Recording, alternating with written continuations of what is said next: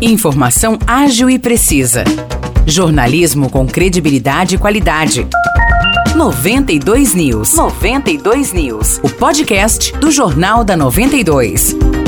Olá, eu sou Morris Projan e a partir de agora você fica bem informado sobre as principais notícias do dia em nossa cidade e região. No episódio 605 do podcast 92 News, você confere o setor de investigações gerais, o SIG de Aguaí, prendeu ontem um homem suspeito de assaltar um posto de combustíveis no centro da cidade. O crime aconteceu na madrugada de sexta-feira, dia 30 de dezembro. Dois homens encapuzados renderam um funcionário do posto e exigiram o dinheiro do caixa. A dupla fugiu levando 280 reais. Os policiais do SIG conseguiram identificar o veículo utilizado pelos criminosos. Ontem, uma operação comandada pelo delegado Paulo Henrique Pereira Vieira conseguiu prender o assaltante suspeito de integrar uma associação criminosa. Segundo a Polícia Civil, as investigações continuam para identificar outros suspeitos e recuperar o dinheiro levado no assalto.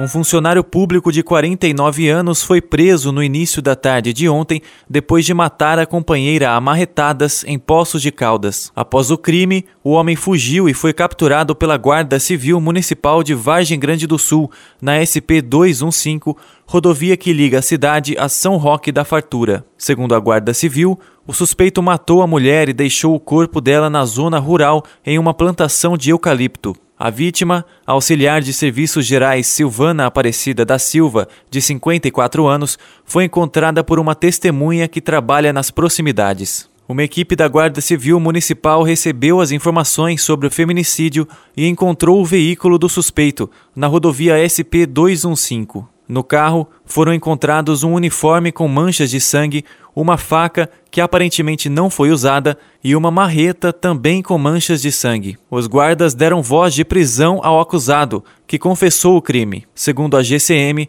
o suspeito disse ter matado a companheira a marretadas porque ela confessou estar com outra pessoa e queria terminar o relacionamento com ele. O suspeito ainda afirmou ter matado o suposto amante da mulher mas a informação não foi confirmada pela polícia e pela guarda municipal. O homem foi levado para o hospital, pois ingeriu veneno. Após receber alta, deverá ser encaminhado para a delegacia de Vargem Grande do Sul. Vargem Grande do Sul confirmou ontem mais uma morte em decorrência da Covid-19. Não foram divulgadas informações sobre a vítima. Sobe para 124 o número de óbitos na cidade desde o início da pandemia. Segundo o boletim epidemiológico publicado ontem, há 312 vargem-grandenses infectados com a Covid-19 em isolamento. Dois pacientes estão hospitalizados na enfermaria. Os destaques de hoje ficam por aqui. Valeu e até o próximo episódio do nosso podcast. Para mais notícias de São João da Boa Vista e região, acesse 92fm São João.com.br ou siga 92fm São João nas redes sociais. 92